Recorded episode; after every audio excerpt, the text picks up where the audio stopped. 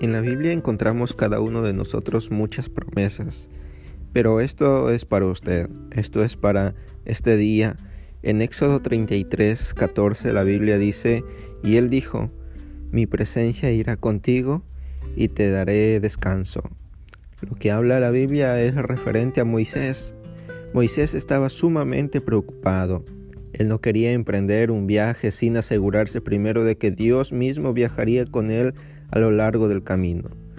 Fue osado al no conformarse con la compañía de un ángel, pues ciertamente Moisés sabía que la única garantía en su marcha hacia su destino sería la compañía de aquel que lo llamó. Así que el estilo de Moisés debería ser nuestro estilo. Mientras busquemos una y otra garantía o nos apoyemos en uno que otro beneficio, Sabios seríamos buscar la compañía de Dios. Si Dios está con nosotros, le estoy seguro, estoy seguro que todo será diferente. Lo fue pues para el joven José. La Biblia dice que él llegó a la casa de Potifar y esa casa prosperó. Incluso llegó a la propia cárcel, injustamente juzgado, y aquella cárcel cárcel prosperó.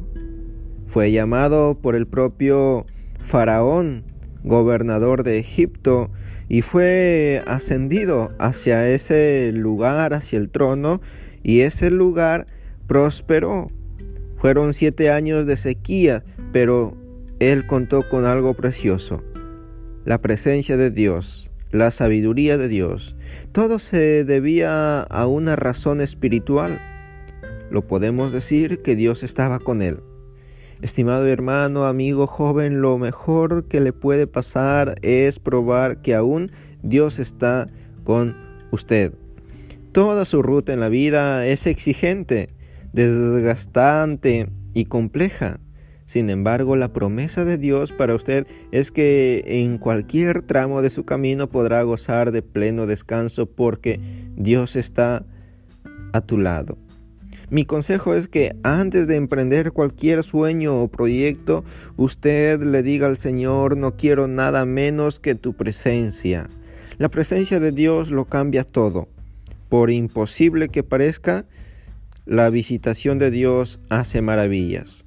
Cuando Jesús llega a un hogar, todo cambia, nada queda igual es transformado. Por eso es que el principio para prosperar y crecer será contar sobre todas las cosas con la poderosa presencia de Dios.